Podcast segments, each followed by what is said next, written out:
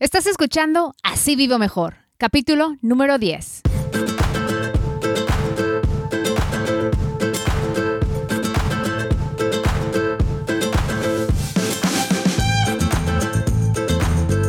¿Qué tal? ¿Cómo estás? Muchísimas gracias por acompañarme en otro capítulo de Así Vivo Mejor Podcast, un programa dedicado a compartir contigo información práctica que nos ayude a administrar mejor nuestro dinero, ahorrar y hacernos a la idea de vivir sin deudas, porque yo creo que cuando uno tiene en orden sus finanzas personales, se vive mejor, con menos preocupaciones, menos estrés, mucha mejor salud también, ¿eh? Yo soy Yasmín Thomas, periodista mexicana, radicada en Estados Unidos y ganadora de 11 premios regionales Emmy. Muchísimas gracias por estar conmigo. El día de hoy vamos a hablar de esta situación del costo de ir a la universidad, especialmente si tienes hijos que están ya preparándose para ir a la universidad. Seguramente la idea de las costosas cuotas y las inscripciones de la universidad te están quitando el sueño. Y bueno, hoy recibí dos preguntas que quisiera contestar al mismo tiempo porque son básicamente la misma pregunta de dos madres en diferentes partes de los Estados Unidos con la misma preocupación. Se trata de Hilda Zúñiga, que nos escucha en Texas, y Ana Jimena Díaz, que nos escucha en California. Aquí les voy a poner las preguntas, una seguida de la otra. Va. Hola Yasmín, mi nombre es Ana Jimena Díaz, te estoy hablando de San Diego, California.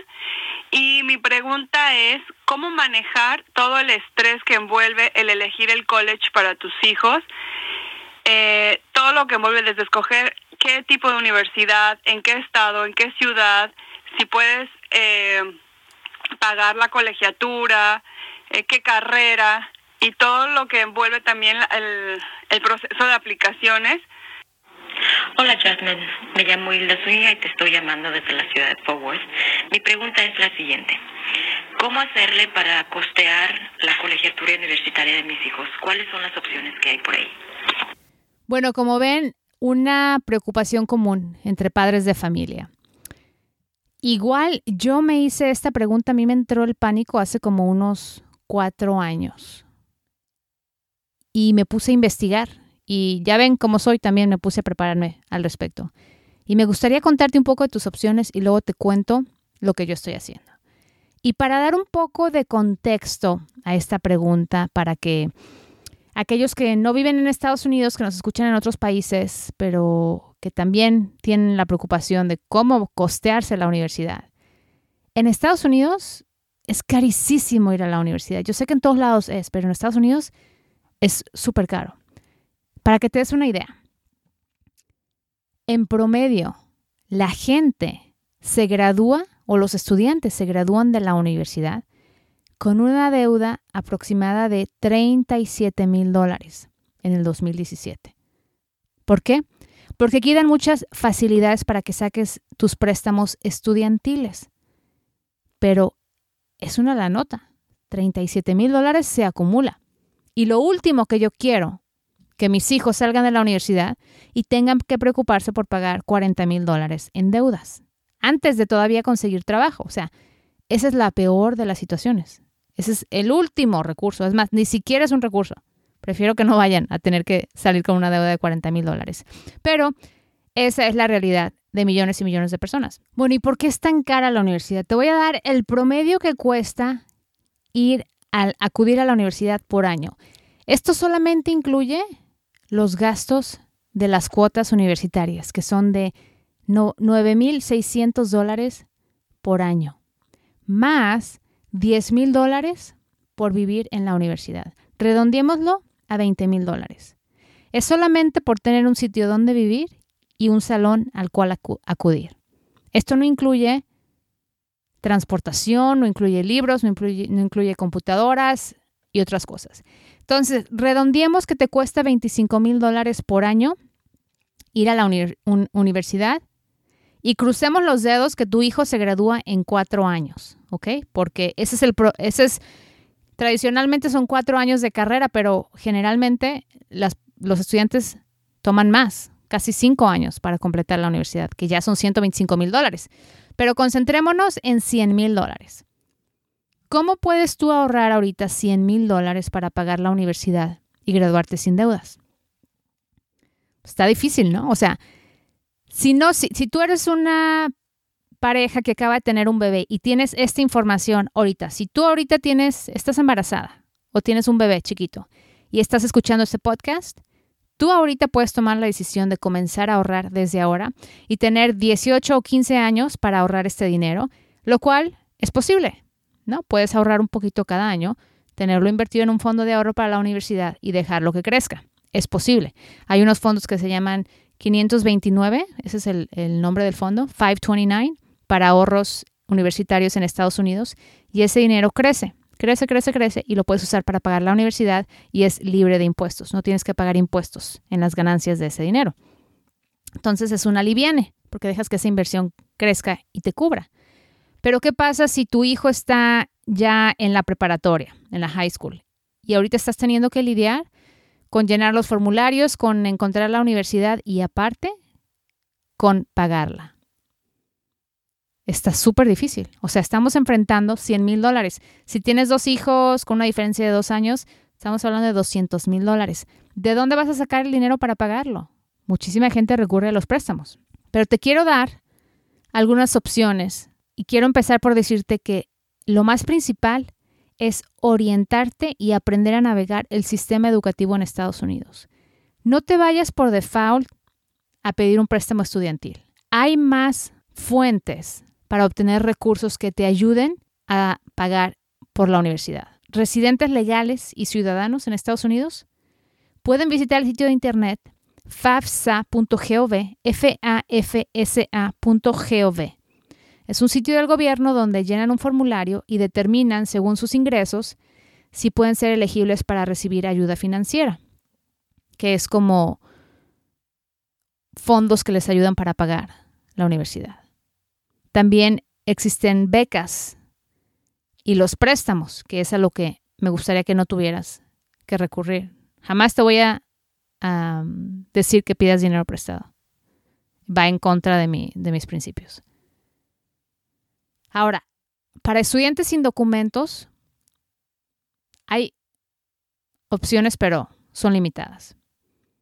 En Texas hay lo que se conoce como el TAFSA, que es para estudiantes sin documentos. Son fondos que existen de donativos de personas privadas, organizaciones privadas, para apoyar a los estudiantes sin documentos en sus gastos universitarios.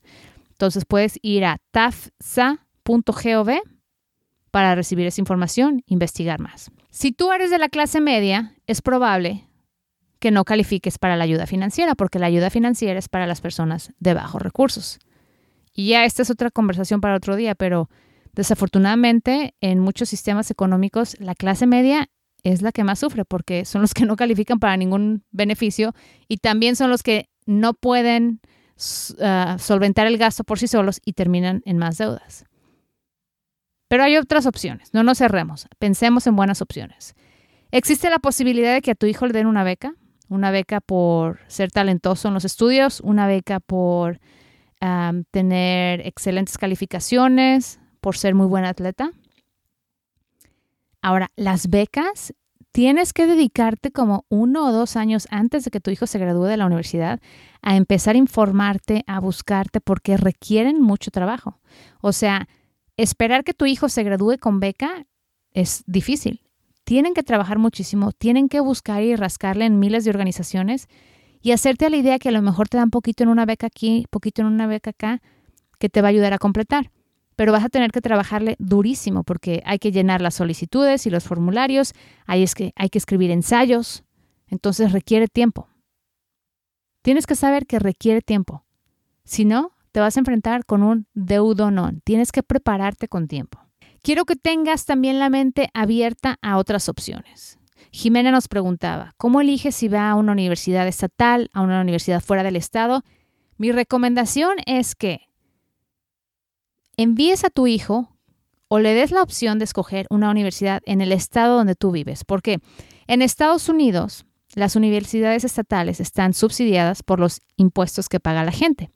Pero si tú vives en Texas y quieres que tu hijo vaya a la universidad en Nueva York, vas a pagar el triple en cuotas que le cuesta a una persona de Nueva York ir a la misma universidad. ¿Por qué? Porque tú no vives en Nueva York y tú no has pagado impuestos para apoyar a esa universidad. Entonces, mi recomendación es que se quede en eh, una universidad del estado donde tú vives para que pagues la cuota de residente del estado, que es casi una tercera parte. ¿eh? Por ejemplo, si te cuesta eh, lo que le llaman in-state tuition, las cuotas de residente estatal, 9 mil, 10 mil dólares. Si vas a otro estado, van a ser 30 mil por el mismo año universitario. Entonces ya estás necesitando el triple, es como si fuera una universidad privada. Olvídalo, forget about it. Quédate en el estado donde estás y dile a tu hijo que sus opciones se limitan a las universidades estatales, que son públicas. Ya ni estoy hablando de universidades privadas, ¿eh? porque ese ya estamos hablando que si una universidad pública te cuesta 10 mil dólares por año, en puras cuotas, la universidad privada te cuesta 30 mil, 40 mil. Carísimo. Es posible que tu hijo vaya a un colegio comunitario, que es muchísimo más barato, y que curse ahí los primeros dos años. Tenemos que pensar en diferentes opciones, no en la idea de que, ay, quiero que mi hijo se vaya a la universidad a los cuatro años y que sea feliz y que haga su vida de universitario. Bueno, si no tienes el dinero, ¿por qué te vas a endeudar por darle a tu hijo la experiencia de cuatro años en la universidad? Cuando puede ir a un colegio comunitario, cursar los dos primeros años, tomar todas las clases básicas y luego transferir esos créditos a la universidad. Y entonces, ¿qué pasa? Que ya estás ganando los créditos suficientes para registrarte en una carrera universitaria que te faltan solo dos años por completar. Y esos dos años ya te cuesta menos. Estás pagando los dos años que los cuatro años. Y los otros dos años, tu hijo vive en casa, tu hijo va y viene al colegio comunitario y las cuotas del colegio comunitario también son muchísimo más bajas que los mismos créditos en la universidad.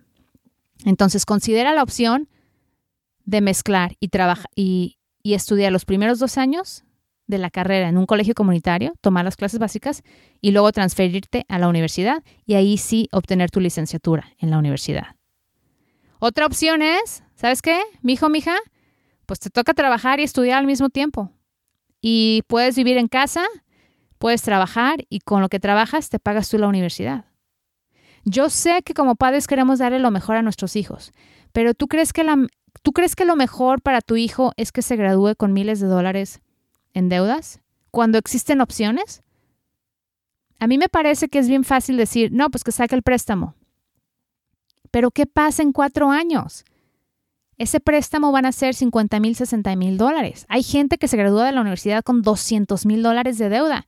¿Cómo puedes avanzar cuando tienes una deuda encima de 200 mil dólares y todavía ni siquiera encuentras trabajo? Y esta deuda te va a perseguir por años y entonces ya no vas a poder ahorrar para comprar casa y entonces vas a vivir en un sistema de endeudamiento crónico porque no puedes salir del ciclo de la deuda en el que entraste desde la universidad. Y es a lo que se están enfrentando muchísimos millennials especialmente que están acudiendo a la universidad, graduándose con miles y miles de dólares en deudas. Vas a decir como papá, no, es que yo lo voy, yo lo voy a ayudar. Y como papá yo te pregunto, Tú tienes tu fondo de ahorros para emergencias, tú estás ahorrando para el retiro, estás preparado por si te quedas sin trabajo. Porque es bien fácil decir, yo lo voy a ayudar, pero luego tú tienes que absorber esa deuda. Y en un futuro, si tú no estás preparado para retirarte cuando llegues a edad de retirarte, y si estás arrastrando todas estas deudas, si tú al día de hoy no estás en buena situación financiera, es como contraproducente a futuro que tú digas, no, pues yo voy a firmar los préstamos estudiantiles por mi hija, porque cuando tú firmas los préstamos estudiantiles como co-signer para tu hijo o tu hija, es como si tú estuvieras absorbiendo la deuda, es tu deuda. Así de básico. Y entonces es bien difícil deshacerte de esa deuda y empezar a ahorrar para el futuro y para tu retiro cuando no puedes ni siquiera con tus propias responsabilidades. O sea, es añadirle más a la deuda. Lo que yo te pido es que consideres opciones. Busca ayuda financiera si es posible. Solicita becas. Todas las becas existentes tienen que ser como el trabajo de tiempo completo de tu hijo. Estar buscando becas y solicitando becas. Considera cursar los primeros dos años de la carrera en un colegio comunitario. Y también considera que tu hijo trabaje y estudie al mismo tiempo. Y seamos realistas, si no hay lana, ni siquiera considera los préstamos estudiantiles como una opción. Tú no sabes si el día de mañana tu hijo va a conseguir trabajo, no sabes cómo esté la economía, no sabes si le van a empezar pagando una nada. Y lo que pasa es que se gradúan los jóvenes de la universidad con una deuda de 30 mil, 40 mil dólares. Y lo primero que hacen, ok, encuentran trabajo, se rentan su departamento y se compran un carro. Tú dime que con un empleo, empezando, que te paguen unos 30, 40 mil dólares, después de pagar la renta, pagar impuestos y pagar el carro, ¿qué te queda? Te queda para vivir, no te queda para pagar la deuda. Y entonces estás arrastrando esa deuda por 30 años. No se dejen llevar por las facilidades que dan para pagar los préstamos estudiantiles. Yo no creo que esa sea la opción. Te dije que te iba a compartir lo que yo hago. Yo entré en un estado de pánico. Tengo dos hijos y hace como tres, cuatro años me enteré que la universidad costaba tan cara porque pues como no es un tema en el que yo esté preocupada ahorita porque mis hijos son chicos, son bebés, yo no estoy pensando en pagar la universidad en ese momento me entero que las universidades cuestan carísimas, 50 mil, 60 mil dólares, entro en pánico y digo, ¿cómo es posible que los niños vayan a la, universidad? ¿De dónde vamos a sacar para ir a la universidad? Entonces, empezamos a revisar gastos y empezamos a armar prioridades. Para mí es una prioridad tener dinero en efectivo para que mis hijos se gradúen de la universidad sin deudas. Eso no es negociable. Mis hijos no se van a graduar de la universidad con deudas. ¿Qué estamos haciendo? Que desde ahorita se están haciendo sacrificios. Quizás no vamos tantas veces de vacaciones, quizás no traemos el carro último modelo, quizás no vamos de compras todo el tiempo, pero ¿sabes qué? Cada mes, cada mes, cada mes, desde los últimos 3, 4 años, retiro dinero automáticamente para invertirlo en un fondo 529, 529. Ahí googleale, 529. Es un fondo especialmente para la universidad. Se hacen sacrificios. Había una vez me hicieron ese comentario ay, tú podrías estar manejando un, un, Mercedes-Benz o un BMW con el dinero que ahorras. Pues podría, pero también podría mi hijo graduarse con muchos, muchas deudas y no lo ahorro. Entonces yo prefiero manejar un carro más austero que tener un carro de lujo y no tener dinero para ahorrar. Ahí son las prioridades. ¿Qué prefieres? ¿Manejar la Tajo nuevo, nueva y que tu hijo se gradúe con deudas? ¿O manejar un carro normal por el que no estás pagando que ya lo tengas pagado, que te permita esto utilizar el dinero que gastarías en tu pago del carro en invertirlo para el fondo de la universidad de tus hijos. A mí eso me parece una inversión súper inteligente que te va a beneficiar a ti. ¿Y qué vas a hacer? Que entonces tú vas a sacar a tu hijo del ciclo de la deuda crónica, porque tu hijo tu hija se gradúa de la universidad sin ninguna deuda Tú le vas a enseñar que no es posible que se meta en deudas, que no saque tarjetas de crédito, que no compre lo que no puede pagar y que todo lo que pague pague en efectivo. Y entonces tu hijo va a comenzar una nueva generación de jóvenes que se gradúan sin deudas, que encuentran trabajo, que empiezan a invertir, que empiezan a ahorrar dinero para comprar su casa y que le cambien la vida también a la generación de sus hijos. Y entonces estamos saliendo de la generación crónica de la deuda y creando una generación de jóvenes y de nuevas familias que ni siquiera tienen los ojos puestos en las deudas para tratar de pensar que es la forma de avanzar en este país. Ese es el plan que yo tengo con mis hijos. Y te digo, desde ahora hacemos sacrificios. Quizás no se va tanto a vacaciones como otras familias van. Quizás no salimos a comer tanto como otras familias. ¿Por qué? Porque mi prioridad es ahorrar dinero para pagar la universidad de mis hijos, cash. Y sabes qué? Los hijos crecen rapidísimo. En cinco años, mi hija va para la universidad. Imagínate si ahorita yo apenas me estoy preocupando, no duermo. Si de por sí yo, a mí todo me angustia, no duermo. Cuando me di cuenta de eso hace tres o cuatro años, no dormía. ¿Cómo, cómo, cómo va a tener uno o más hijos y con qué vamos a pagar la universidad y esto es imposible? Y ya ves. Pero así es, no vas a cambiar la vida, no vas a cambiar las cuotas de la universidad, pero ¿qué puedes cambiar? Puedes cambiar tus hábitos, puedes cambiar tus prioridades, puedes cambiar el sistema en que te organizas tus gastos y puedes ahorrar. Con el objetivo tremendo, enorme, magnífico, yo me voy a dar el mega gusto de que mis hijos se gradúen de la universidad sin deudas. Y si les dan unas becas o algo antes, fabuloso. ya es como el postre. Pero yo no estoy pensando, no estoy, mi plan no es suponer que mis hijos les van a dar becas. Ese no es mi plan. Mi plan es, yo me voy a preparar para estar lista para pagarle la universidad. Y si le dan una beca a mi hijo, fabuloso. Eso ya es extra. Espero que esta respuesta les ayude, amigas. no quiero dejarlas más angustiadas, pero me parece muy válida su pregunta y su preocupación. Y yo estuve en ese momento, estuve en sus, en sus zapatos, así me sentí y por eso decidí hacer los cambios que hicimos. Si tú tienes una sugerencia sobre un tema que quieres que trate, una pregunta, envíamela. Visita mi sitio de internet, asivivomejor.com. Ahí vas a encontrar una opción para enviarme tu pregunta.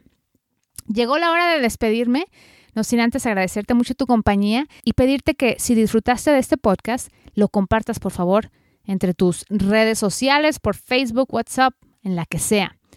Recuerda que también puedes ver un resumen de este capítulo y voy a poner los enlaces de los recursos que mencioné, el FAFSA y el TAFSA, lo voy a poner en las notas de este show. Lo puedes ver en asivivomejor.com diagonal 10. Es el enlace directo para este episodio. Y te agradecería mucho si me puedes dejar una reseña en iTunes, en Stitcher o en cualquiera de las aplicaciones donde utilices este podcast, donde lo escuches, especialmente si lo haces en iTunes. Porfa, te encargo una reseña y un rating de 5 estrellas si te gusta este show, ¿ok?